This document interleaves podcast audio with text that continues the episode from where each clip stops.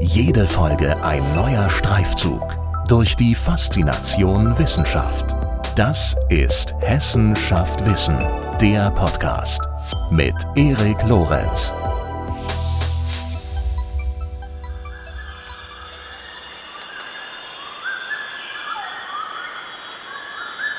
In dieser Folge von Hessenschaft Wissen begeben wir uns in den Nordwesten Ecuadors und zwar in den dortigen Tiefland-Regenwald. Einen Regenwald, der von Menschenhand stark geschädigt und in Weide- und Kakaoplantagen umgewandelt wurde. Hier untersuchen Wissenschaftlerinnen und Wissenschaftler nun die Regenerationsfähigkeit dieser Plantageflächen und wollen herausfinden, kann der Regenwald zurückkehren? Wie können die riesigen geschädigten Areale wieder in ein ökologisches Gleichgewicht gebracht werden und sich regenerieren? Oder allgemeiner formuliert, wie erneuert sich die Natur? Solche Fragen beantwortet in dieser Episode von Hessenschaft Wissen Nico Blütgen, Professor für ökologische Netzwerke an der TU Darmstadt und Leiter des Konsortiums Erforschung der Regenerationsfähigkeit des Regenwaldes in Ecuador. Wir sprechen zudem auch über die Wechselwirkungen zwischen Insekten und Pflanzen in Deutschland und die Funktionsfähigkeit von Ökosystemen und ihre Beeinflussung durch die Landnutzung hier bei uns. Und ein paar der Themen in dieser Folge haben wir auch schon vor einiger Zeit in der Folge mit Nina Fawig angerissen. Das war Folge 64. Hört also gern auch dort mit rein. Diese beiden Folgen ergänzen sich sehr schön und eignen sich jeweils zur gegenseitigen Vertiefung. Viel Spaß beim Gespräch. Los geht's. Guten Tag, Herr Professor Dr. Blütgen. Herzlich willkommen bei Hessenschaft Wissen. Schön, dass Sie da sind. Ja, schönen Dank auch für die Einladung. Wann und wie haben Sie denn das erste Mal einen Regenwald betreten? Erinnern Sie sich da noch dran? Oh ja, sehr gut. Also das hat mich umgehauen, muss ich sagen. Als ich zum ersten Mal im Regenwald war und da war ich schon Biologiestudent und äh, das, das haut einen um. Also man steht wirklich in einem Wald wo man unglaublich viele Fragen hat. Man steht also mitten im Wald und es, es gibt so viele Arten an verschiedenen Bäumen. Man erkennt nichts wieder, was man so vielleicht gelernt hat mal oder sowas. Oder bei uns im Wald, da gibt es eine sagen wir, überschaubare Zahl von Baumarten. Mhm. Die hat man irgendwann drauf und man erkennt auch vieles wieder. Dort erkennt man erstmal nichts wieder. Dann gibt es natürlich unglaublich viele Geräusche. Also es wirkt alles auf einen ein. Äh, es gibt sehr, sehr viele Insektenarten und damit habe ich mich dann auch eben fortan beschäftigt äh, seit, seitdem. Also das ist einfach beeindruckend. Und das kann man auch fast nicht äh, erzählen, das muss man einfach erleben, so ein Regenwald. Ja, also ich muss sagen, Regenwälder sind auch wahrscheinlich meine liebste Landschaftsform. Bin natürlich auch gerne in irgendwelchen äh, Berggegenden, äh, in Wüsten unterwegs und dergleichen. Aber Regenwald, diese Intensität, diese Dichte, diese Komplexität ja auch, über die wir heute auch sprechen werden, ist so beeindruckend, dass sie einen oder eine, wie Sie es gerade gesagt haben, so schön, wirklich umhauen kann. Ähm, und man merkt ja schon, Sie waren umgehauen und Sie haben auch gerade in einem Nebensatz anklingen lassen, es haben sich direkt zahllose Fragen in Ihrem Kopf gebildet ja. zu diesem äh, Regenwald. Abgesehen mal von der Artenbestimmung, die dort äh, viel, viel schwieriger natürlich ist für ja. jemanden wie uns, äh, die wir aus Mitteleuropa kommen. Äh, erinnern Sie sich noch, was das für Fragen waren, die Sie sich ähm, sozusagen relativ spontan gestellt haben, wo Sie das Gefühl hatten, das sind Themen, die verstehe ich auf Anhieb gar nicht, würde ich aber gern verstehen? Ja, das sind tatsächlich dieselben Fragen, die uns heute noch verfolgen. Und auch diese Faszination, die verliert man eigentlich auch nicht. Hm. Es ist, es ist so, wenn man im Regenwald, also sich, man muss sich natürlich sagen wir mal, fokussieren auf bestimmte Artengruppen. Also ich habe mich damals zum Beispiel als Studierender dann mit Ameisen und mit Epiphyten und mit äh, Bäumen beschäftigt, also die Wechselwirkungen oder Beziehungen zwischen Ameisen und verschiedenen Pflanzenarten. Und da gibt's allein schon sehr, sehr viele ähm, Ressourcen, die die Ameisen dort nutzen. Also es kann Nektar sein, es kann Honigtau von Blattläusen und anderen Arten sein, die dann äh, immer wieder durch die Pflanze direkt oder indirekt zur Verfügung gestellt haben und um die es dann so Wettkämpfe zwischen Ameisen gibt. Also welche Ressourcen nutzen die da? Äh, was, was machen die denn mit dem Baum? Die verteidigen diesen Baum dann auch. Da gibt's ausgeprägte Ameisenpflanzen und so weiter. Das heißt, man hat erstmal so ein so eine Artengruppe wie die Ameisen und dann von dort aus stellt man immer weiter Fragen, die immer weiter ins Detail gehen natürlich. Aber diese Faszination, dieses Beeindrucken, das hat man nach, nach wie vor also immer noch und man entdeckt auch jeden Tag, und das ist das Besondere am Regenwald, jeden Tag etwas, was man noch nie gesehen hat. Also das ist tatsächlich so, dass man immer wieder neue Phänomene entdeckt und die einen dann wieder fragen lässt, was, warum passiert das denn jetzt so und warum ist das, wie ist das in Zusammenhang zu sehen? Also das ist, ist das Faszinierende an diesem Regenwaldsystem, weil es unglaublich kompliziert ist Und man dann mit Fragen, also allein so grundlegende Fragen, wer ist, wo, warum, auf welchem Baum? Mhm. Das sind also so Fragen, die, da können man sagen, ja, was ist denn das für eine Frage? Aber das ist tatsächlich etwas, war, um zu verstehen, warum sich da so eine gewisse Sortierung ergibt, also warum bestimmte Arten, bestimmte Pflanzen nutzen, andere nutzen andere, das ist eine Vielzahl von Antworten, die man dann auch bekommt und wo man immer weiter im Detail forscht, ja, woran liegt denn das Ganze? Und Haben Sie sowas wie einen äh, Lieblingsdschungel? Ja, also das ist auf jeden Fall die, äh, der Amazonas im weiteren Sinne. Also ich habe zum Beispiel als Studierender dann ähm, den Regenwald in Venezuela kennengelernt, äh, am oberen Orinoco. Das ist also eine sehr ver verlassene Gegend, wo es sehr, sehr große Waldflächen gibt und dann immer diese Tafelberge da rausschauen. Also eine Landschaft, die unglaublich faszinierend ist. Ähm, also Südamerika im, im weitesten Sinne, und da war ich auch dann eben auch zum Beispiel in verschiedenen Touren unterwegs und habe mir das auch, auch andere Länder da angeguckt. Sind ja jetzt auch in Ecuador gelandet äh, mit einem großen Projekt, was jetzt hier äh, anfängt. Aber das, das ist in ähnlicher Weise hat mich das in Borneo fasziniert oder im Nordosten Australiens, wo ich dann für meine Doktorarbeit damals geforscht habe. Die haben alle sehr, sehr unterschiedliche Aspekte, also sind auch unterschiedliche Pflanzenfamilien, die dann wichtige Bäume und wichtige andere Arten dort darstellen. Also sind, haben durchaus ihre eigenen Aspekte. Aber diese Komplexität ist natürlich allen gemein. Mhm. Was würden Sie sagen, was bedeutet Ihnen persönlich der Regenwald? Ja, also das ist, äh, es ist schwer zu, zu trennen, diese Faszination, die es auf einen persönlich ausübt und diese Betroffenheit, auch wenn ich sehe, dass Regenwälder verschwinden, also Regenwälder, die ich kenne zum Beispiel, wo ich weiß, dass die heute nicht mehr existieren. Also wir haben ja das mit Regenwäldern das leider das eines der bedrohtesten Ökosysteme überhaupt. Und das, ähm, das heißt, Regenwälder verschwinden in einer Größenordnung, sagen wir mal, die es vorher auch noch nicht gab. Wir haben bis zu zehn Fußballfelder pro Minute weltweit verschwinden. Also es sind rapide Verluste, die wir dort haben. Und in einigen Ländern, sagen wir, in zehn Jahren haben wir tatsächlich in tropischen Ländern keine Regenwälder mehr nennenswert.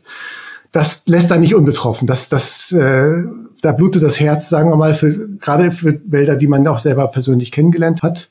Aber wir wissen natürlich auch als Wissenschaftler um diese ungeheure Bedeutung jetzt letztendlich der zum Beispiel für Klimaregulation, auch für einheimische Bevölkerung, sagen wir mal, für die Regenwälder, um die nachhaltigen äh, Nutzung dieser Regenwälder und für die Gesamtbiodiversität wissen wir natürlich auch die, die Fakten, wie wichtig diese Wälder sind. Deswegen haben wir da ähm, sowohl eigentlich oft als Regenwaldforscher einen persönlichen Bezug dazu, als auch diese wissenschaftliche äh, Seite, die wir dann auch mit nüchternen Zahlen betra betrachten können. Ja, ja. Ja, wir hören ja alle und lesen alle leider sehr oft von diesen riesigen Regenwaldflächen, die täglich gerodet werden, bisher gerodet worden sind, immer noch gerodet werden. Äh, wann und wo ist es Ihnen persönlich das erste Mal, also jenseits der Lektüre, so richtig das Ausmaß dieses Problems bewusst geworden? Gab es da einen bestimmten Moment, wo Sie vielleicht an irgendeinen Ort, den Sie schon kannten, zurückgekehrt sind und plötzlich eine ganz andere Sachlage vorgefunden haben? Ja, da sagen wir mal, da, das ist, da ich jetzt verschiedene Kontinente auch tatsächlich äh, besammelt habe und sowas, habe ich jetzt äh, das nicht gehabt, dass ich nach zehn Jahren wiederkam und diese Wälder verschwunden sind, sondern äh, ich, mhm. ich habe von den teilweise Einheimischen, teilweise von den Projekten gelernt, wo jetzt die nächsten Rodungen anstehen, wo diese Wälder verschwinden. Beziehungsweise ich habe schon diese äh, Rodung der, der vergangenen Jahrzehnte gesehen. Das heißt, wenn ich in Borneo zum Beispiel bin, da haben wir einen ungeheuer spannenden Regenwald ziemlich in der Mitte von, ähm, von äh, Sabah.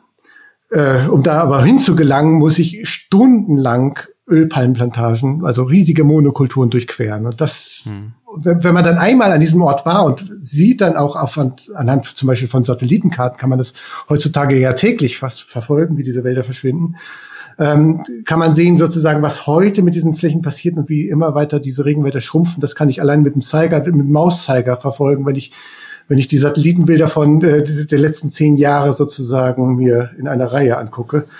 Und wie gesagt, wenn man diese Wälder dann vor Ort kennt, dann ist das schon äh, extrem beeindruckend, diese Geschwindigkeit. Sie haben vorhin auch Ecuador genannt als eines der Länder, in denen Sie unterwegs sind und waren und haben angedeutet, dass Sie dort jetzt ja dieser Tage ein großes Forschungsprojekt ja. beginnen. Sie schauen sich dort dementsprechend nicht äh, nur in Anführungszeichen um und bestimmen Arten oder dergleichen, mhm. sondern äh, sie leiten ja ganz konkret ein Konsortium zur Erforschung der Regenerationsfähigkeit des dortigen Regenwaldes.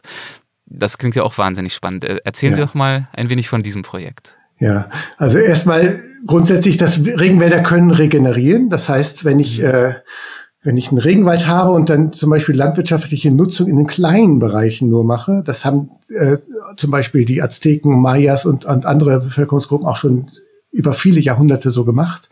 So eine Art Gartenwirtschaft oder kleine landwirtschaftliche Flächen dem Regenwald entnommen, dann aber wieder regenerieren lassen. Bei solchen Dingen merkt man die ungeheure Regenerationskraft, gerade von tropischen Wäldern. Das heißt, wir haben jetzt hier ein Szenario in dem äh, Projekt in Ecuador, wo Flächen, die jetzt als landwirtschaftliche Nutzflächen teilweise in der Nutzung waren, über mehrere Jahrzehnte jetzt wieder aus der Nutzung herausgenommen worden sind. Auch im Zuge des Naturschutzes, weil dort ähm, wieder Wälder auch vernetzt werden sollten, die jetzt dadurch eine größere Fläche auch einnehmen können, dass solche Flächen wieder dazukommen als Wald. Und das ist über die letzten 30 Jahre passiert. Und dort sehen wir, dass, dass Wälder auch solche Flächen zurückerobern können. Und ich stehe zum Teil in Flächen, da würde ich sagen, das sieht aus wie ein echter Urwald. Da sind Epiphyten, also Aufsitzerpflanzen oben in den Bäumen, das sind über Lianen, große Bäume mit Brettwurzeln und so weiter. Mhm. Und dann erzählen mir, erzählt mir die Bevölkerung dort, ähm, das sind Flächen, die waren vor 15 Jahren noch Weideland. Und das, das ist unglaublich erstaunlich. Und das funktioniert manchmal, manchmal funktioniert es nicht. Man muss dazu sagen, es, wir sind im Moment noch in einer heilen Welt dort, weil diese landwirtschaftlichen Flächen von sehr, sehr viel Wald umgeben sind. Das heißt, diese Wälder, das sind ja viele Pflanzenarten und Bäume und so weiter, der, deren Samenausbreitung auch durch Tiere erfolgt. Und das funktioniert recht gut und die gelangen dann auch mit ihren Samen, kleinen Keimlingen, dann automatisch innerhalb von wenigen Jahren in diese Flächen hinein und wachsen dort wieder auf. Das funktioniert natürlich nur, wenn der Wald um, drumherum äh, erhalten bleibt, wenn der Boden nicht komplett ausgelaugt ist. Das scheint in diesem äh, Wald auch der Fall zu sein. Und es gibt Regionen, wo man weiß, da funktioniert es nicht. Aber in dieser Region, in der wir jetzt arbeiten, in äh, Nordwesten Ecuadors, funktioniert es recht gut. Und das nutzen wir aus, das letztendlich zu verstehen, was da passiert bei dieser Wiederbewaldung. Und die, wie gesagt, ohne menschliche Eingriffe größtenteils abläuft, sondern eine natürliche Waldregeneration darstellt mit einer für uns erstmal unvorstellbaren Geschwindigkeit wachsen Wälder wieder nach. Und wichtig ist natürlich zu, zu definieren, was sind die Voraussetzungen eigentlich dafür, die man mhm. da vielleicht auch unterstützen kann und äh, schaffen kann. Aber allein diesen Prozess zu verstehen, ist unglaublich faszinierend und äh, auch Gewinn bringt einfach rein für die Wissenschaft zu wissen, was kommt zuerst, in welcher Geschwindigkeit kommen welche Arten und welche Interaktionen sind dafür entscheidend, dass sich die Wälder wieder ausbilden können und dann wieder so komplex werden wie vielleicht ein ursprünglicher Urwald in Anführungsstrichen. Wir nennen die äh, Old Growth Forest. Äh, das sind also alte eingewachsene Wälder, die ähm, eben tatsächlich Urwaldcharakter haben. Ja, das Wort komplex, das Sie gerade äh, verwendet haben, ist ja da, glaube ich, mhm. ein sehr wichtiges, weil es ja in der Tat nicht nur in Anführungszeichen darum geht, dass irgendwelche Samen dann wieder von den umliegenden Wäldern auf diese ehemaligen Weideflächen vom Wind getragen werden und dann der eine oder andere Baum wieder nachwächst, sondern es geht ja nach meinem Verständnis um die Frage, wie diese wahnsinnig komplexen Beziehungen zwischen all diesen Arten, die es dort mal gab, Stück für Stück wieder geknüpft werden können. Und soweit ich weiß, ist man ja lange doch davon ausgegangen, dass wo einmal dieser wirklich ursprüngliche Regenwald in dieser wahnsinnigen Komplexität verschwunden ist, dass aufgrund dieser Komplexität all dieser Beziehungen zwischen den Arten ähm, es eigentlich nahezu ausgeschlossen ist, dass der Wald wieder zurückkehrt oder dass es hunderte oder gar tausende Jahre dauern könnte. Hängt wahrscheinlich, genauso wie Sie ja gerade auch schon gesagt haben, auch von den Gegebenheiten vor Ort ab. Aber es ist ja zumindest erstmal grundsätzlich eine sehr hoffnungsvolle Botschaft, dass es unter gegebenen Umständen doch möglich ist. Richtig. Unter aller Vorsicht sozusagen, das kann man nicht auf jedes Land übertragen. Wir wissen aus Südostasien ja. zum Beispiel sind die Böden äh, andere und da sind die Szenarien auch andere. Und ich würde es auch ungern übertragen auf Szenarien, wo ich eine riesige Agrarsteppe habe und dann nur noch kleine Waldfragmente da haben man solche, da muss man sehr, sehr viel, sagen wir mal, sehr viel mehr Aufwand betreiben, sehr viel mehr Geduld mitbringen, dass man ähnlich komplexe Wälder wieder hat. Aber tatsächlich ist die Komplexität, die ja noch vorhanden ist in dieser Umgebung, ähm, also in, in anderen Waldstellen, die in der Nähe sich befinden, sowohl, äh, sagen wir mal, das ist eine, eine Hürde, aber auch eine Voraussetzung. Also wir haben viele, viele Prozesse, die ineinander geschaltet sind, die dann diesen Waldaufbau mit vorantreiben. Dazu gehören Bestäuber, dazu gehören Samenausbreiter, aber auch solche, die zum Beispiel den ausgebreiteten Samen, also die, als Samenausbreiter gelten beispielsweise verschiedene Vogelarten oder auch Fledermäuse, die diese Samen von Bäumen überall im Wald äh, verteilen, aber eben auch auf diese Flächen mitbringen, die dann eben keinen Wald mehr haben. mhm. und die das über ihren Kot und über ausgespuckte äh, Samen dann ähm, immer weiter ausbreiten. Aber das äh, passiert meistens äh, so, dass dann diese Samen an einem Ort sich massenhaft wiederfinden und dann auch exponiert auf dem Boden liegen zum Beispiel oder im Kot dort auf dem Boden liegen und dann nicht unbedingt sehr erfolgreich sich regenerieren. Da sind andere dann noch entscheidend, da spielen die Dunkelkäfer zum Beispiel eine ganz entscheidende Rolle. Das haben wir dann auch, das weiß man aus der Literatur, aber das haben wir dort vor Ort auch gesehen, dass dieser Kot zum Beispiel von Affen, der mit Samen durchtränkt ist, dass der innerhalb von Minuten oft von Dunkelkäfern eingegraben wird im Boden und dadurch auch erst so einen sicheren äh, Ort gewinnt, so dass, dass er nicht erbeutet werden kann und dann tatsächlich in Ruhe keimen kann. Also es spielt, mhm. dann ist es so eine Art Kette, ähm, erstmal von direkter oder primärer Ausbreitung, dann sekundäre Ausbreitung, so nennt man dann die Rolle der Dunkkäfer und anderer Organismen, die dann diesen Samen lokal nochmal umverteilen und dafür sorgen, dass, dass dann diese äh, Setzlinge dann verschiedenste Arten erfolgreich keimen können. Ich stelle mir das ja wahnsinnig herausfordernd vor, solche komplexen Zusammenhänge zu begreifen und auch zu erforschen. Ähm, wie wird das denn gemacht? Ja, das ist in der Tat auch immer wieder Frage. Eine, es ist eine Herausforderung, sich auch ja. allein zu angesichts dieser Komplexität zu fokussieren auf bestimmte Prozesse mhm. oder bestimmte Artengruppen, ohne dass man komplett äh, sozusagen sich verliert in dieser Artenvielfalt, weil jedes, jede Artengruppe, die ich jetzt hier schilder, also Dummkäfer allein oder, oder ähm, Säugetiere, die Samen ausbreiten oder Vögel, die Samen ausbreiten, umfassen ja oft zig oder sogar hunderte von Arten. Also wir reden von über 300 Vogelarten zum Beispiel, die jetzt da in diese allein Untersuchungsgebiet zum Beispiel vorhanden sind und äh, noch viel mehr Baumarten und so weiter. Das heißt, äh, jede Gemeinschaft an sich ist schon komplex, aber dann das Wechselspiel zwischen diesen Gemeinschaften ist nochmal eine Potenz komplexer. Mhm. Das heißt, nicht jede Art interagiert natürlich mit jedem und das sind da die sogenannten Netzwerke und das ist tatsächlich der Fokus dann unserer Forschung ist, welche Interaktionen sich zwischen welchen Artengruppen und zwischen welchen Arten ergeben. Das heißt zum Beispiel verschiedene Tier-Pflanzen-Interaktion, wenn ich mich auf, allein auf Samenausbreitung fokussiere oder auf Bestäubung, habe ich ein System definiert, was zwar immer noch sehr, sehr viele Arten und sehr, sehr viele Interaktionen zwischen den Arten beherbergen, aber wo es um eine bestimmte Funktion geht. Und letztendlich ist dann das Entscheidende, dass man natürlich in dem Fall auch mit vielen Kollegen, die dann auch Spezialisten für bestimmte Funktionen sind, versucht zu verstehen, jedes dieser Funktionen, jedes Netzwerk, also Samenausbreiter und Bäume, Blütenbestäuber und Bäume und äh, Sekundärausbreiter und der Dung von zum Beispiel äh, Säugetieren, die dann diesen Samen haben, ist dann wieder ein Projekt. Das heißt, wir reden von verschiedensten Forscherinnen und Forschern, die dann einen Fokus haben auf die, solche Projekte und in diesem Gesamtverbund, eine Forschungsgruppe, versuchen wir dann insgesamt zu verstehen, wie das Zusammenspiel erstmal parallel hier abläuft und wie dann die Interaktion zwischen diesen Funktionen wiederum sind. Also es, äh, man versucht sozusagen eine gewisse Ordnung in diese Komplexität zu bringen ähm, und gewisse Regelhaftigkeiten da auch festzustellen innerhalb jedes, jedes Fokus und dann die Gemeinsamkeiten zwischen diesen verschiedenen Funktionen herzustellen.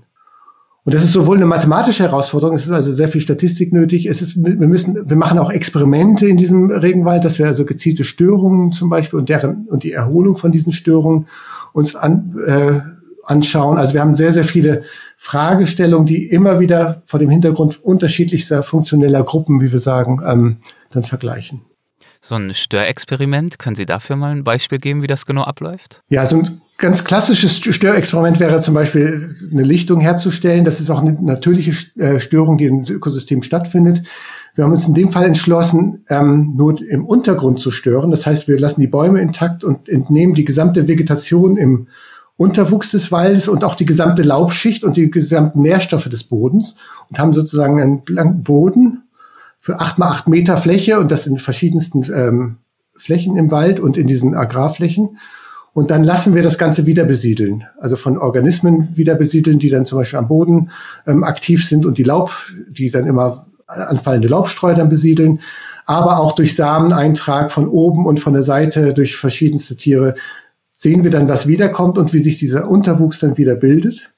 Und unsere Fragestellung dabei ist, wir wollen wissen, ob sich diese Geschwindigkeit dieser Wiederbesiedlung in einem komplexen Wald anders gestaltet als in diesen offenen und gestörten Flächen. Wir würden vermuten, dass die Komplexität der Umgebung in einem Urwald zum Beispiel oder in einem sehr späten Stadium der, des Wiederwuchses oder der Regeneration von Wäldern wo viele, viel mehr Arten direkt vorhanden sind, dass das sehr viel schneller abläuft und diese Reparaturmechanismen sehr viel besser funktionieren.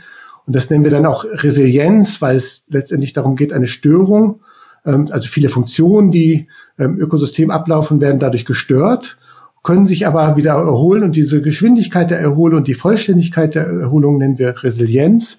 Mhm. Und genau diese Resilienz wollen wir vergleichen in verschiedenen Szenarien, nämlich von Weiden und Kakaoplantagen bis hin zu älteren Wäldern und dann dem sogenannten Primärwald oder dem Urwald als, als Referenz. Und essentiell an jeder Stelle dieser Prozesse sind eben diese Wechselbeziehungen zwischen den verschiedenen Arten. Haben Sie ja jetzt ja schon einige Beispiele für gegeben, ja. unter anderem ja äh, den Dunkkäfer und wie er mit den Samen umgeht, die zum Beispiel in, im Kot der Affen sich befinden.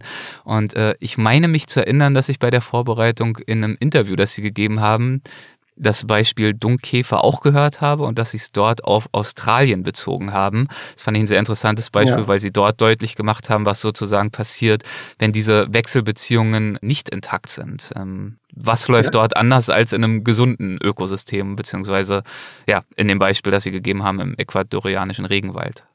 Also so ähnlich wie bei dem Störexperiment, wo man sozusagen Dinge entnimmt, kann man oft als Ökologe besonders viel daraus lernen, wenn etwas fehlt. Und äh, die Dunkkäfer in Australien, die waren bis zur Besiedlung des Menschen nicht nennenswert ausgeprägt, sondern sie haben sich an den dortigen Beuteltierdung angepasst. Das sind kleine Arten, die jetzt auch mit den äh, kleinen Beuteltierdungen klargekommen sind. Und als der Mensch dann kam und diese Kühe eingeführt hat und riesiges Weideland geschaffen hat, da waren die, war die dort heimische Dunk Käferfauna komplett überfordert mit diesen äh, großen anfallenden Massen von Dung. Das heißt, er wurde einfach nicht abgebaut.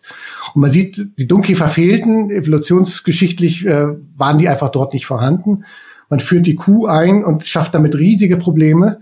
Und diese, nicht nur die Bauern haben die direkt darunter gelitten, weil diese äh, Kuhfladen letztendlich auch dazu geführt haben, dass Weiden sich nicht regenerieren konnten, dass es Fliegenplagen gab und so weiter. Und diese ähm, letztendlich war die Produktivität von Weiden äh, heruntergesetzt. Und dann ist man auf den Gedanken gekommen, wir müssen diese Dunkkäfer auch einführen, wenn wir die früher schon eingeführt haben. Man hat die in dem Fall größtenteils aus Südafrika eingeführt. Das sind große Arten, die dann auch mit solchen großen Dungmengen von Büffelherden und äh, Elefanten und so weiter klarkamen. Und die haben dann dafür gesorgt, dass der Dung dann effizient eingebaut wurde und schon waren die Probleme auch beseitigt. Hm. Man schafft sich mit Einfuhr von anderen Arten oft Probleme und Australien ist auch ein Beispiel dafür, wo es sehr viel, sagen wir mal, fehlgeleitete ja. Einführung gab, äh, Agerkröte und andere. Bei den Dunkkäfern würde man ähm, größtenteils sagen, das war ein erfolgreiches äh, Projekt, also, Bio, also sozusagen eine biologische Kontrolle da einzuführen. Und das funktioniert relativ gut dann bislang. Und das kann man natürlich nur an solchen Systemen lernen, wo etwas fehlt. Das heißt, äh, mhm. da sieht man, was für Funktionen eigentlich ausgeführt werden man, wenn ich jetzt den Wald betreten würde ähm, und die Dunkkäfer würden fehlen, ich würde überall Kot zum Beispiel finden. Das, das finden wir deswegen nicht, weil die Dunkkäfer aktiv sind. Das ist diese Rollen der Tiere da zu lernen. Ähm, man müsste eigentlich im Prinzip großflächig Dunkkäfer ausschließen und dann würde man auch hier merken, was passiert, wenn die Dunkkäfer fehlen würden. Das wird man so gar nicht mitbekommen erstmal bei Ihrem Forschungsprojekt in Ecuador geht es ja nach meinem Verständnis nicht nur darum, äh, zu beobachten und zu verstehen, wie Wald sich regenerieren kann, sondern ja durchaus auch zu schauen, wie können wir das gegebenenfalls sogar auch begleiten und diese Prozesse unterstützen. Wenn wir jetzt von Australien sprechen und davon, dass es eben manchmal besser funktioniert, irgendwelche Tierarten zum Beispiel einzuführen, manchmal auch weniger gut funktioniert, wie stehen Sie grundsätzlich ähm, der Frage gegenüber, wann, wie, in welchem Ausmaß es angeraten sein kann, als Mensch sozusagen in die Abläufe, in die Zusammensetzung der Population und so weiter einzugreifen und äh, wann lieber nicht? Ja, das ist, das ist eine schwierige und auch komplizierte Frage tatsächlich. Also es gibt, man kann oder wir hoffen als Menschheit immer wieder natürlich technische Lösungen für alles zu haben und mhm. eine Wiederbewaldung zum, zum Beispiel mit sehr äh, trockenresistenten Bäumen kann ich durchführen das führt oft dazu, dass man in Tropen Eukalyptusplantagen oder Pinienplantagen an, ansiedelt, die man natürlich auch äh, als Holz dann sehr gut nutzen kann. Also das ist dann sozusagen eine, eine Waldwirtschaft, die man da betreiben kann, die durchaus dazu beiträgt, dass wieder Wald äh, wächst, also eine, zumindest eine Holzmasse wächst. Wir als Ökologen würden das nicht unbedingt als Wald bezeichnen. Das ist wirklich eine reine Plantage von, von äh, holztragenden Bäumen.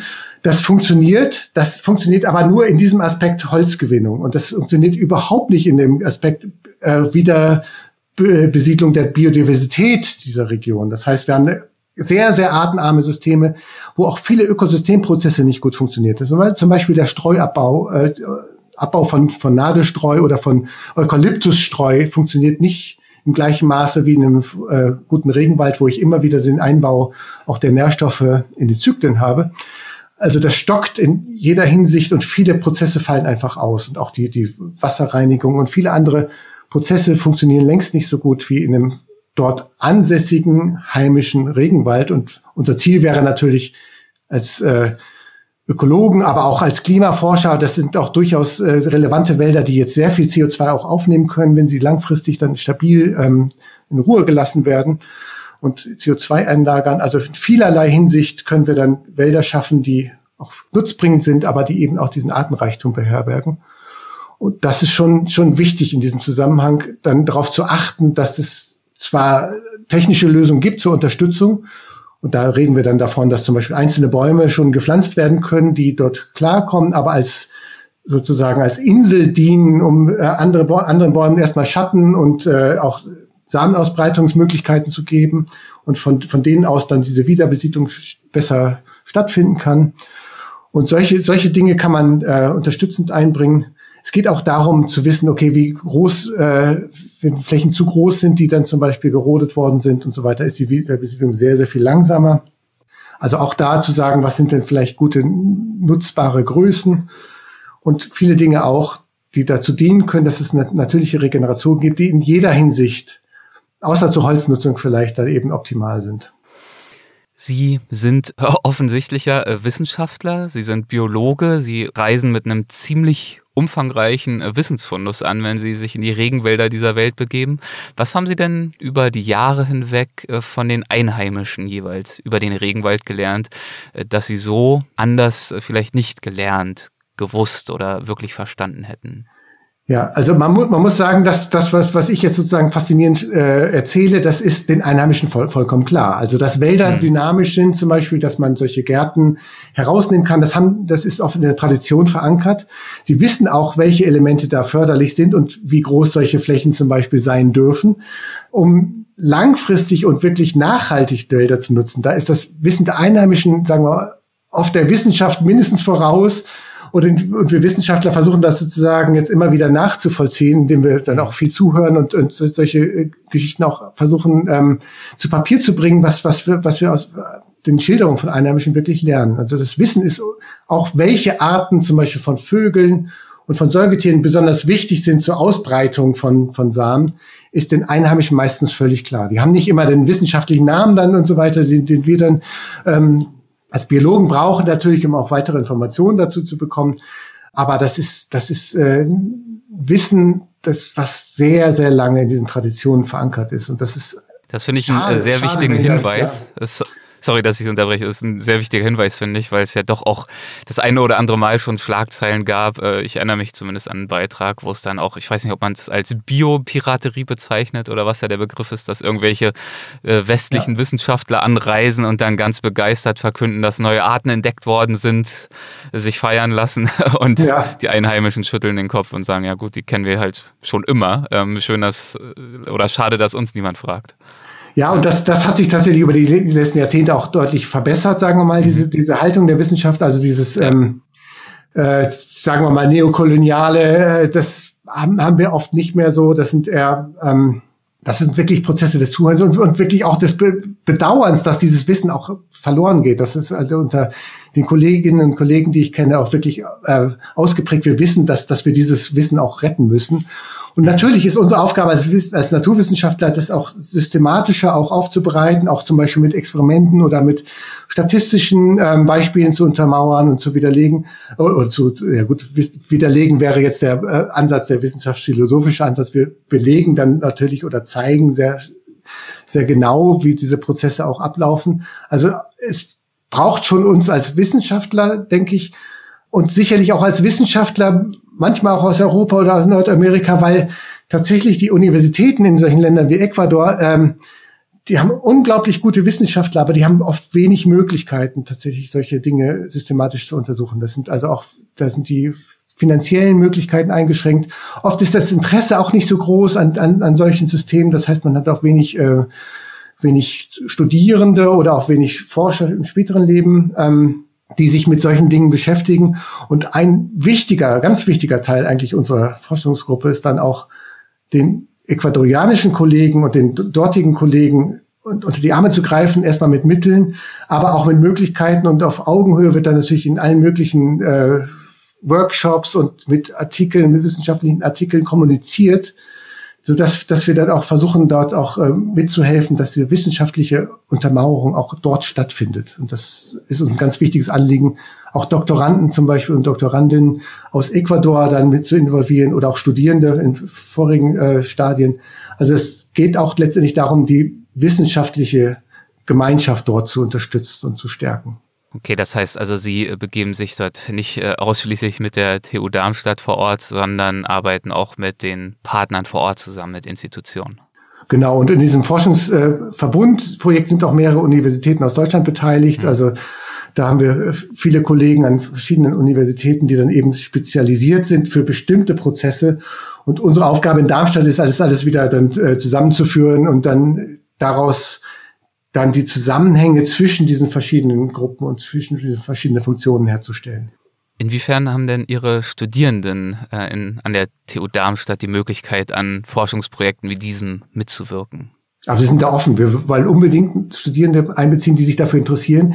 Die müssen natürlich auch eine gewisse Sattelfestigkeit für die Tropen mitbringen. Und das ist nicht jedermanns Sache. Also ich frage dann oft zum Beispiel ab, äh, ob die schon mal gezeltet haben und ob, ob das auch so, so eine Urlaubsform ist, Wandern mit Zelten, ob das, weil man doch unter einfachen Bedingungen und äh, vielleicht wenig Komfort in eine sehr abgelegene Region vordringt. Das ist gar nicht nur auf die Tropen bezogen unbedingt. Äh, und dann über längere Zeiträume das auch wirklich ertragen muss. Und äh, Personen, die da schon mehr Erfahrung haben, sind natürlich auch eher prädestiniert dafür, solche Projekte mitzumachen. Aber das, das gibt ein großes Interesse tatsächlich. Und wir wollen das mit Studierenden zusammen genauso machen wie eben den äh, Doktorandinnen und Doktoranden, die wir dann im Zuge dieses Projektes einstellen, bis hin zu vielen Kollegen auch noch, die wir dann auch mit einbeziehen können. Also das ist ein ganzes Netzwerk von allen möglichen Altersklassen letztendlich, ähm, die dann daran beteiligt sind. Und die Studierenden sind ganz elementar daran, ja. Bleiben wir doch mal noch kurz bei den Studierenden. In welchen Fachbereichen, äh, Kursen und so weiter kann man Sie denn an der TU Darmstadt erleben? Also ich bin Biologe und am Fachbereich Biologie und das ist natürlich mhm. erstmal im Kern ein biologisches Thema. Mhm. Es gibt aber ähm, sehr, sehr viel Anknüpfungspunkte und das merkt man auch schon tatsächlich in unserer Forschungsgruppe. Ähm, zum Beispiel gibt es Chemiker, die interessiert sind an solchen Naturstoffchemie und die möglicherweise dann auch interessiert sind an solchen Prozessen, die wir da uns, uns genauer anschauen. Es gibt Physiker, die eher so eine modellierende Richtung einnehmen und tatsächlich ist eine der Kolleginnen, die auch äh, Doktoranden jetzt äh, in diesem Projekt einstellen, ist Physikerin und modelliert solche Prozesse von einer sehr theoretischen, eher abstrakten Ebene. Das heißt, innerhalb der Naturwissenschaften haben wir natürlich zu Chemie und zu Physik relativ viele Berührungspunkte. Aber was, was vielleicht eher überraschend ist, also insbesondere zur Politikwissenschaft, zur Sprachwissenschaft, zur Philosophie habe ich hier an der TU Darmstadt allein schon sehr viel enge Beziehungen, weil ähm, das ja ein gesellschaftsrelevanter Prozess ist. Das heißt, wir beziehen ähm, jetzt nicht nur in Ecuador, sondern auch in Projekten, die auch zum Teil ähnlichen Charakter haben. Hier in Darmstadt untersuchen wir Grünflächen in Stadt und Umland oder auch Wälder hier in, äh, in Darmstadt und äh, in der gesamten Bundesrepublik. Das sind alles ganz ähnliche Prozesse, die wir tatsächlich zusammen mit Politikwissenschaftlern oder Linguisten untersuchen können. Wie kommunizieren wir dann, wenn wir ähm, das zum Beispiel über die ähm, über Pressemitteilungen oder über Artikel dann auch versuchen an die Bevölkerung ähm, zu vermitteln, dieses Wissen. Wie gehen wir eigentlich mit Unsicherheiten über dieses Wissen um? Und das sind ganz viele spannende Fragen, die man eigentlich auch nur mit äh, zusammen mit Sprachwissenschaftlern beantworten kann. Und das ist ein, eine große Einbindung in dem Fall dann tatsächlich mit den Geisteswissenschaften, die wir da pflegen, auch im Zuge dieses Projektes. Das sind ja politische Fragen, wo man vergleichen kann, wie gehen Länder in den Tropen mit Wäldern um? Wie gehen wir mit den Wäldern um? Ist das vielleicht auch ein schlechtes Gewissen, dass wir sagen, wir müssen tropische Wälder schützen, aber hier vor Ort äh, läuft es ganz anders ab und so weiter? Also das ist ganz interessant, das im internationalen Vergleich mal zu betrachten. Und das sind, das sind eher politikwissenschaftliche Fragestellungen, die dahinter stehen. Und das, es vernetzt sich sozusagen einfach durch diese Relevanz in Politik und Gesellschaft tatsächlich mit allen möglichen Fachrichtungen. Das ist ja eigentlich ein gutes Stichwort. Wir sprechen tatsächlich ja viel über die Regenwälder dieser Welt, nicht nur in diesem Gespräch, sondern auch gesellschaftlich. Wie geht's denn im Vergleich dazu eigentlich unseren heimischen Wäldern? Da hört man ja auch nicht so viel Gutes. Ja, also wir haben jetzt in den letzten Jahren gesehen, wie stark diese trockenen Sommer sich ähm, wirklich bemerkbar machen in den heimischen Wäldern. Hier in Darmstadt ist, war es besonders furchtbar. Ich weiß nicht, ob ob Sie zum Beispiel den Westwald in Darmstadt kennen, Westwald und äh, das gibt verschiedene Regionen hier in Darmstadt, die sehr, sehr trockene Böden haben und dort sind die Wälder fast vor unseren Augen gestorben. Also da haben wir viele, viele Bäume verloren, die komplett abgestorben sind, die vorher noch zum Beispiel 100 Jahre lang gelebt haben, aber jetzt mhm. äh, in den letzten zwei, drei Jahren gestorben sind. Auch Buchen sind betroffen. Das war ein Schock, auch für die Forstwissenschaft zu, zu lernen, dass die Buche auch ähm, nicht hitze- und ähm, trockenresistent genug ist, um solche Sommer zum Teil zu überstehen, die wir sie jetzt gehabt haben. Die Eichen geht's noch relativ gut, aber dass die Buchen betroffen sind, das macht es natürlich relevant für große natürliche Wälder, tatsächlich auch in, in, in Deutschland. Dass die Fichte betroffen ist, das haben wir schon länger gewusst. Und dass die jetzt äh, sich verabschiedet als Nutzbaum, aber die ist, würde natürlicherweise ja ähm, im Tiefland in Deutschland auch gar nicht vorkommen. Also da hat man sozusagen auf den falschen Baum gesetzt, aber in einer Zeit, wo das noch nicht längst nicht so klar war. Also die Buchen die, und die Fichten, die damals gepflanzt wurden nach dem Krieg zum Beispiel, wieder, wieder Aufforstung, die da stattgefunden hat, die hatte noch nicht den Klimawandel im Sinn und da ist, ist jetzt ein starkes Umdenken. Und bei diesem Umdenken ist es wichtig, eben auch im Blick zu behalten, wie, ähm, wie, wie wird die Biodiversität dabei berücksichtigt? Reden wir jetzt nur von, mhm. von äh, Monokulturen von Douglasien, die relativ klimaresistent sind, oder von nordamerikanischen Eichen, die wir jetzt hier einführen, oder versuchen wir die natürlichen Wälder zu stärken? Und da haben wir viel daraus gelernt, dass auch eine natürliche Waldregeneration tatsächlich ähm, förderlich sein kann. Also in ganz ähnlicher Weise wie in Ecuador wissen wir, dass eine natürliche Waldregeneration auch eine gewisse Resistenz mitbringt. Das sind dann auch trockenresistente Formen dabei. Und das haben wir zum Beispiel auch für die Buche jetzt gesehen. Die Buche ist nicht die Buche, das heißt, die ist auch genetisch verschieden. Und in einer Studie zusammen äh, mit dem ähm, Senckenberg-Institut für Biodiversität und Klimaforschung haben wir eine Studie jetzt herausgebracht, wo wir gezeigt haben, innerhalb der Buchen gibt es auch Resistenzen. Und die, allein die Vielfalt von verschiedenen Buchen bei so einer natürlichen Regeneration sorgt dafür, dass es auch resistente Formen gibt und Individuen, die das Ganze schaffen und die dann auch sich durchsetzen können und in der nächsten äh, Generation auch den Wald etwas trockenresistenter machen. Und die natürliche Regeneration ist eben wichtig, um dann auch die daran abhängige Biodiversität dann eben zu erhalten. Da können wir also auch viel lernen, auch aus solchen dynamischen Prozessen, die ähnlicherweise ablaufen in, in äh, tropischen Wäldern wie bei uns auch. Mhm. Das heißt, da äh, braucht es etwas Geduld, sozusagen den Buchen in diesem Fall die Zeit zu geben, durch die Mutationen, die natürliche Selektion und all das, wie eben Evolution auch funktioniert, ja. sich einzustellen und anzupassen auf diese neuen Gegebenheiten und ähm, nicht zu früh diese Lücken, die jetzt entstehen, äh, dadurch, dass sie mit den klimatischen Veränderungen äh, doch zu kämpfen haben, diese Lücken nicht zu früh durch äh, fremde Arten, die gar nicht so sehr in unsere ökologischen Netzwerke unbedingt passen, äh, auszufüllen sofort. Ganz genau, wir brauchen viel mehr Geduld. Das geht also der, längst nicht in der gleichen Geschwindigkeit äh, wie in tropischen Wäldern, regenerieren sich auch die Wälder bei uns. Und man muss ihnen einfach letztendlich diesen Spielraum lassen. Also starke manipulative Einflüsse können da möglicherweise langfristig auch durchaus hinderlich sein. Und das ist ein Prozess, den wollen wir jetzt auch immer mehr verstehen. Also normalerweise in der Forstwirtschaft in Deutschland lässt man da wenig Spielräume. Aber es gibt natürlich auch hier Schutzgebiete und, und Bannwälder, wo man solche Prozesse auch in Ruhe lässt und, und auch äh, genauer studieren und äh, untersuchen kann. Und da ist das sicherlich noch viel zu lernen, dass, dass man da ähm, dann eben so, so einen ähnlichen Ansatz der natürlichen Waldregeneration auch verfolgen kann.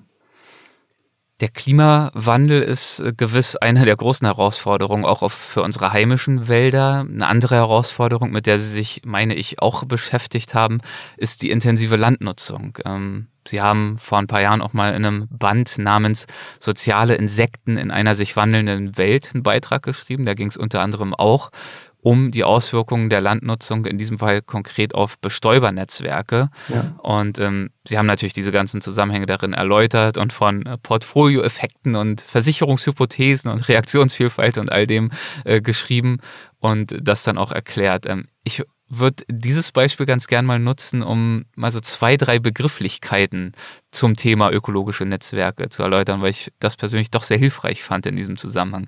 Was sind denn zum Beispiel Portfolioeffekte? Ja, das sind erstmal theoretische Konzepte, sagen wir mal, ja. die dazu dienen können zu erklären, warum brauchen wir Vielfalt. Mhm. Also warum ist Vielfalt überhaupt förderlich, zum Beispiel für die Regeneration von Wäldern oder für bestimmte Ökosystemfunktionen wie der gesunder Wald, der sich über Jahrzehnte zum Beispiel erneuern kann oder auch, auch in der Landwirtschaft letztendlich oder in teilweise genutzten Systemen wie einer, wie einer Weide und so weiter. Was, was bringt da eigentlich eine Vielfalt von Organismen? Bis hin zu Plantagen, da reden wir von der Vielfalt von Bestäubern. Ist es eigentlich wichtig, dass wir eine Vielfalt von Bestäubern haben? Oder reicht da nicht eigentlich die Honigbiene? Die kann man sogar äh, letztendlich fast wie ingenieursmäßig da, dorthin platzieren und dann, wenn die, wenn sie gebraucht wird, auf die Apfelplantage oder Kirschplantage loslassen und die, die macht dann schon den Job. Das wäre dann keine Vielfalt, weil ich habe nur eine Art. Das ist, warum, was bringt es eigentlich, dass es so viele Arten sind? Und da gibt es verschiedene Konzepte. Und die Stichworte sind genau die, die Sie genannt haben, also Portfolioeffekt oder auch ähm, Redundanz von Arten. Das heißt, wir haben Arten, die eigentlich dasselbe machen. Also zum Beispiel eine Pflanze bestäuben, viele Pflanzen bestäuben. Sie haben dieselbe Funktion, aber die Art, jede, jede Art macht diese Funktion zu unterschiedlichen Zeitpunkten oder in unterschiedlicher Weise oder ist unterschiedlich anfällig gegen Störungen. Der Portfolioeffekt beschreibt, wenn verschiedene Populationen einer Art einfach Schwankungen unterliegen. Das können, das können zufällige stochastische, sagen wir, Schwankungen sein, weil eine Population nicht immer auf dem gleichen Niveau ist. Wenn diese Schwankungen aber voneinander unabhängig sind, das heißt, ich habe verschiedene Arten, eine Honigbiene vielleicht, aber verschiedene Hummelarten, Schwebfliegen, Käfer, Schmetterlinge und so weiter, die haben alle Populationsschwankungen zwischen den Jahren zum Beispiel. Und diese äh, Art, die zum Beispiel in einem bestimmten Jahr dann viel Individuen hat und eine andere Art, die dann wenig Individuen haben, da sieht man schon, da können sich Schwankungen dann ausgleichen. Und diese ausgleichenden Effekte, die einfach durch zufällige, aber nicht gekoppelte Schwankungen sich ergeben, nennt man Portfolioeffekt.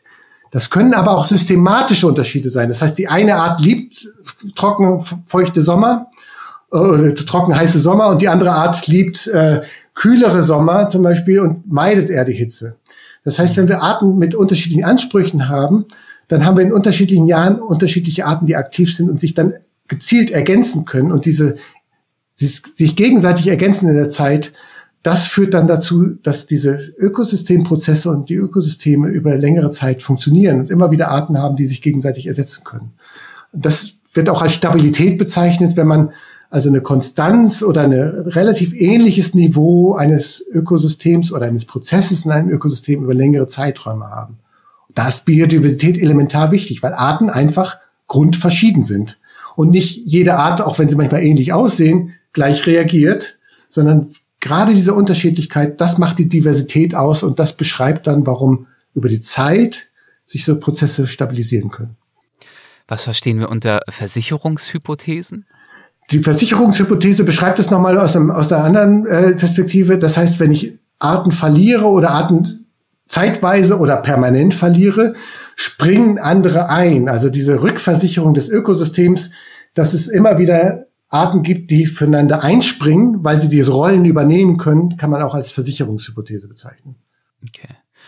Und wie werden diese Bestäubernetzwerke, mit denen Sie sich da ja beschäftigt haben, nun durch die intensive Landnutzung, die wir in Mitteleuropa haben, beeinflusst?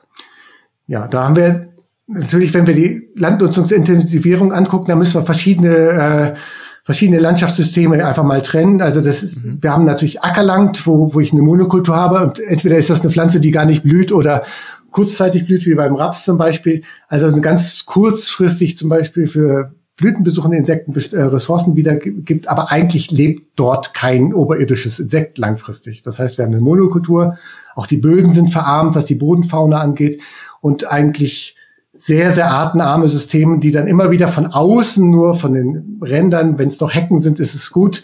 Manchmal sind es nur so Feldreine, die vielleicht äh, nur selten gemäht sind, dann ist es auch noch gut. Aber wenn dann intensive gemähte Ränder sind, dann haben wir nur re relativ wenig Biodiversität in der Umgebung, die dann manchmal auf diese Flächen vordringen und dann bestimmte Ökosystemdienstleistungen auch erbringen können, wie Schädlingskontrolle zum Beispiel, was ja biologische Organismen wie Spinnen und, und Laufkäfer auch machen können.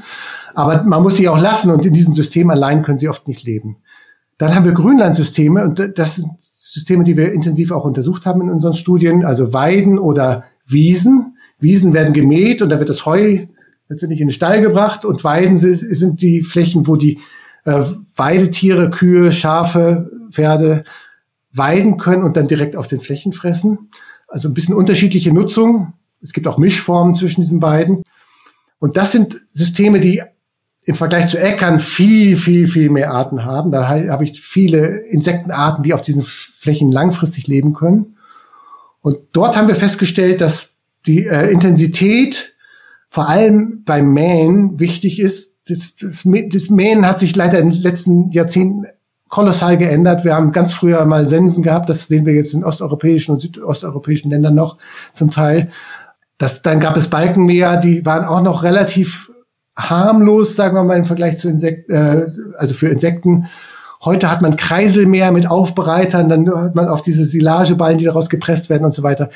Das entnimmt den größten Teil der Tierwelt.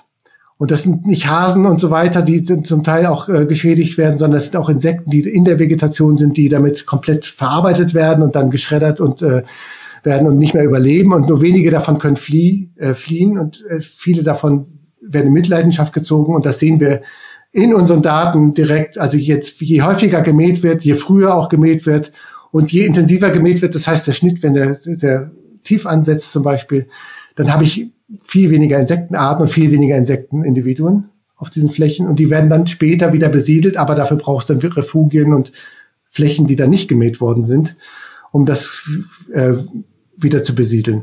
Das betrifft nicht unbedingt die Bienen als Bestäuber und so weiter. Da haben wir festgestellt, dass sich das kaum auswirkt, weil die aus, aus der Umgebung auch kommen und nicht unbedingt immer in diesen Flächen dann äh, dort sind. Das sind eher Heuschrecken, Zikaden, viele Käferarten und so weiter, die da äh, massiv zurückgehen durch die Maat. Und wir haben festgestellt, dass die Beweidung eine wunderbare Form der Landwirtschaft ist. Selbst wenn intensiv beweidet wird, haben wir für Insekten immer noch sehr viel höhere Dichten, als wenn gemäht wird. Also die Empfehlung, die sich daraus ableitet, ist, Beweidung ist eine, eine, sehr gute Form der Landwirtschaft, wo man sehr hohe Diversität von Insekten und auch Blüten im Übrigen noch gewährleistet, selbst in relativ hohen Dichten von Beweidung. Es ist immer noch besser als häufig mähen und dann entsprechend verarbeiten. Ja, das wäre meine nächste Frage gewesen, ob sich denn in unseren ländlichen Räumen, also in von Landwirtschaft geprägten Gegenden, äh, sowas wie Nachhaltigkeit überhaupt umsetzen lässt? Und wenn ja, wie? Also wie können oder müssen wir diesbezüglich umdenken, idealerweise? Ja, das ist, das ist ein kompliziertes Thema und deswegen ist ein mhm. Biologe damit letztendlich auch überfordert. Was, was, was wir natürlich machen müssen, ist dann den Landwirten äh, auch zuhören, zu wissen, okay, was sind das für Ertragseinbußen, wenn ich jetzt weniger mähe oder sogar auf Weidewirtschaft um, wieder umstelle, was so traditionell viel, viel mehr ausgebreitet war als heutzutage. Und das, das gab ja ökonomische Gründe, sagen wir mal, die ökolo äh, ökonomischen Zwänge, die dazu geführt haben, dass es jetzt immer stärker intensiviert würde in diesem Sinne. Und dass wir eigentlich eher Stallviehhaltung äh, haben und dann irgendwie von außen gefüttert wird. Da läuft auch ganz viel im Verborgenen ab. Das, wissen, weiß wahrscheinlich auch, wissen die meisten Hörer wahrscheinlich auch, dass, äh, dass das die Viehhaltung heute vor allem mit der Regenwäldern äh, eigentlich funktioniert. Das heißt, wir haben Sojafütterung, das, das ist ja ist massiv ausgebreitet in den letzten Jahrzehnten. Das meiste Vieh wird heutzutage massiv mit Soja gefüttert und das sind eigentlich oft Regenwälderflächen. Und allein der Sojaimport nach Deutschland ist die Fläche in Brasilien und in den USA und anderen Ländern so groß wie Hessen, was wir jedes Jahr nach Deutschland einführen, was dort angebaut wird und dann letztendlich nicht mehr vor unseren Augen passiert. Also das sind, das Monokulturen von genetisch veränderten äh, Sojapflanzen, die haben mit Biodiversität nichts mehr zu tun. Aber wir sehen es nicht, das spüren wir sozusagen nicht. Wir regen uns eher auf als Bürger dann auch, wenn so ein Maisacker ein bisschen riecht und so weiter, was aber auch Tierfutter natürlich ist. Es wird also alles ausgelagert. Wir importieren riesige landwirtschaftliche Flächen, die fast so groß sind, zusammengenommen, die landwirtschaftlichen Importe sind fast so groß wie die gesamte landwirtschaftliche Fläche in Deutschland zusammen. Das heißt, wenn in Deutschland 52 Prozent der Fläche ist Landwirtschaft, fast nochmal so viel kommt dazu, wenn ich die ganzen Importe rechne als Fläche, plus Fleischimporte. Und damit habe ich im grob gesprochen die gesamte Fläche der Bundesrepublik allein durch die Bevölkerung äh, von 82 Millionen aufgebraucht. Das heißt, wir haben eigentlich gar keinen, wir haben eigentlich keine Wälder in dem Sinne mehr ähm, oder Naturflächen. Das, die haben wir natürlich hier. 30 Prozent sind Wälder. Das ist auch recht gut aus, muss man sagen. Gerade in Hessen ist das waldreichste Bundesland. Sehr, sehr viel Waldfläche, aber alles auf Kosten von landwirtschaftlichen Importen.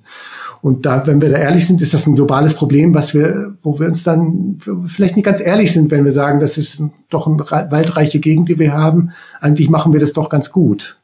Hm wichtiger Hinweis. Da sieht man wieder einmal mehr, dass die Zusammenhänge eben oder die Komplexität sich nicht äh, darauf beschränkt, dass eben unsere eigenen Ökosysteme schon allein komplex sind, sondern dass äh, diese wirtschaftlichen Faktoren, die politischen Faktoren, die Globalisierungsfaktoren eben dazu führen, dass wir wirklich von globalen Zusammenhängen sprechen. Ja. Und deswegen es umso mehr Sinn auch ergibt, dass Forscher wie Sie sich eben auch in den Regenwäldern umschauen und vielleicht mhm. äh, tatsächlich man mithilfe solcher sehr komplexen Systeme wiederum ja auch Rückschlüsse ziehen kann, die uns wiederum auch in unseren heimischen Wäldern helfen ja. können. Das könnte ich mir auch vorstellen.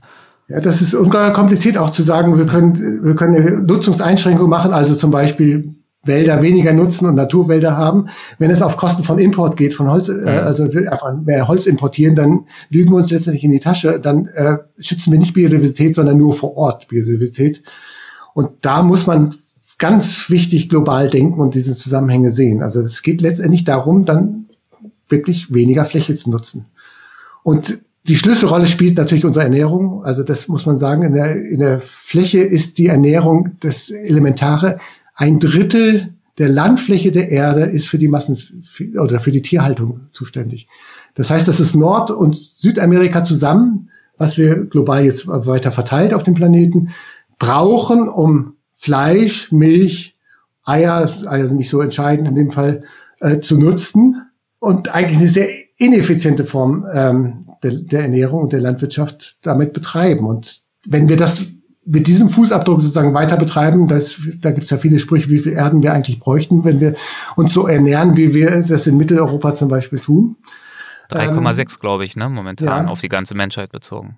Und das ist, das ist fatal. Und da müssen wir ran. Also das, das funktioniert so nicht nachhaltig. Und wir, alles, was wir diskutieren, ist meistens nur eine Umverteilung letztendlich der Probleme.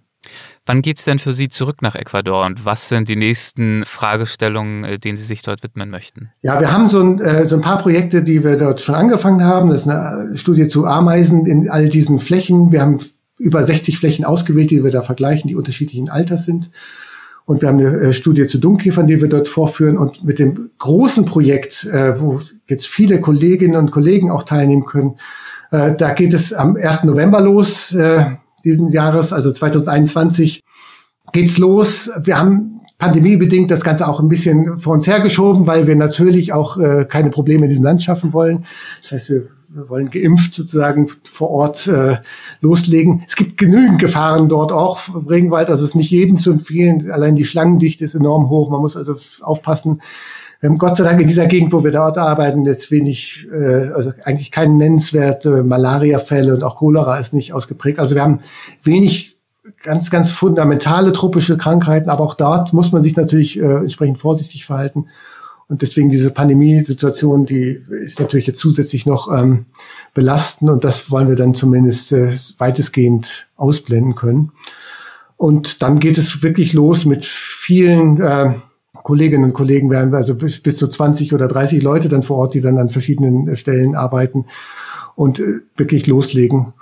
Und das wird sich dann auch viele Jahre lang hinziehen und wir wollen das Projekt auch langfristig natürlich dort mhm. äh, am Leben erhalten.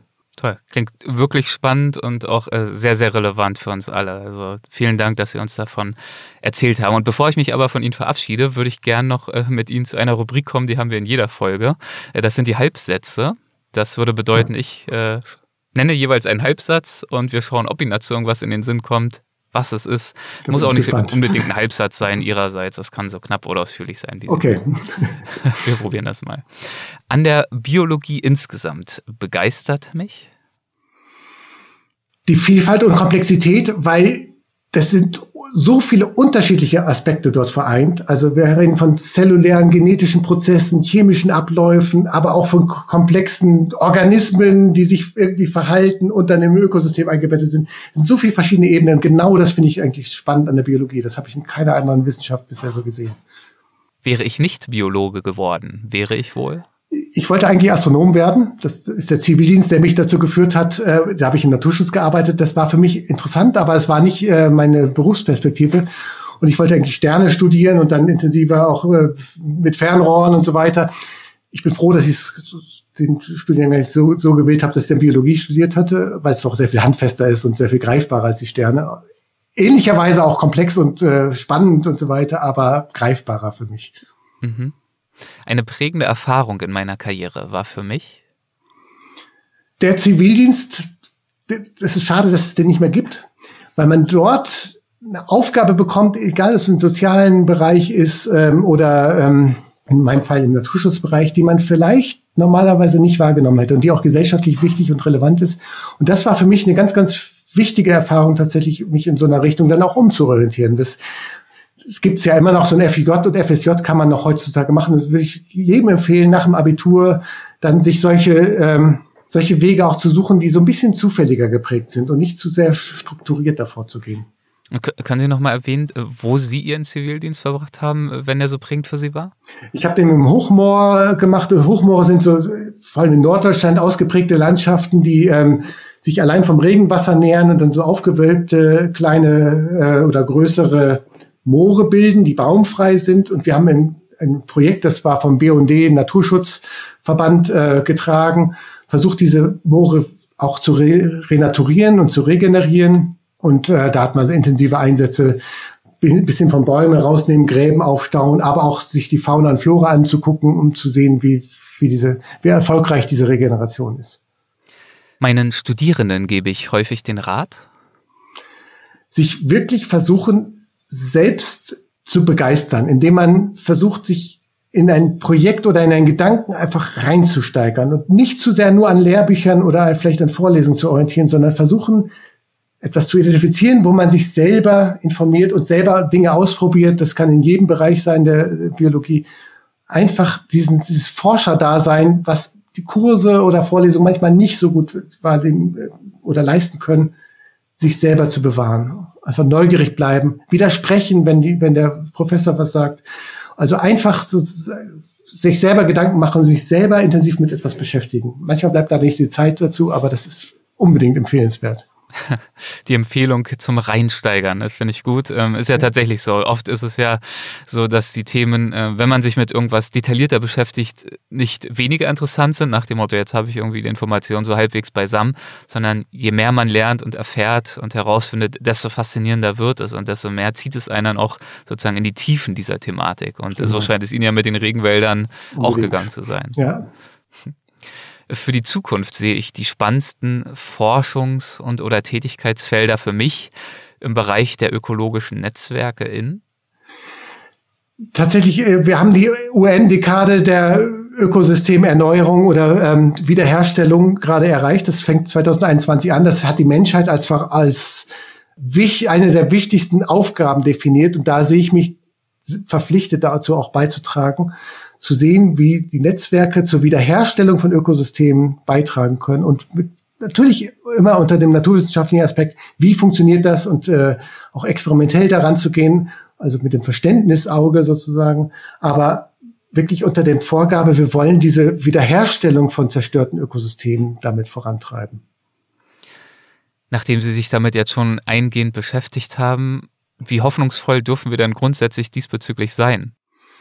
Also ja, wenn wir uns sozusagen den Zustand der Welt anschauen, ich glaube, uns ist allen bewusst, es sieht nicht besonders rosig aus. Ähm, wie viel Hoffnung darf ich mir denn aus diesem Gespräch mitnehmen, dass wenn wir uns irgendwann dann doch jetzt mal in den nächsten Jahren oder Jahrzehnten stärker am Riemen reißen, dass ein beträchtlicher Teil des Schadens, den wir schon angerichtet haben, sich vielleicht sogar auch noch umkehren ließe?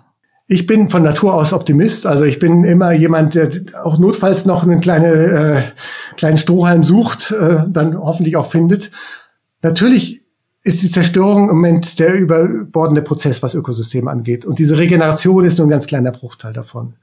Ich habe aber die Hoffnung, dass wir, dass wir da also durchaus zu einer Umkehr führen können und dass das Umdenken derzeit auch stattfindet. Und das, das findet vor Ort hier statt, sagen wir mal, in, in, in Städten, wo man merkt, die Akzeptanz zum Beispiel für solche blühenden, vielleicht etwas unkrautartigen Flächen wird größer.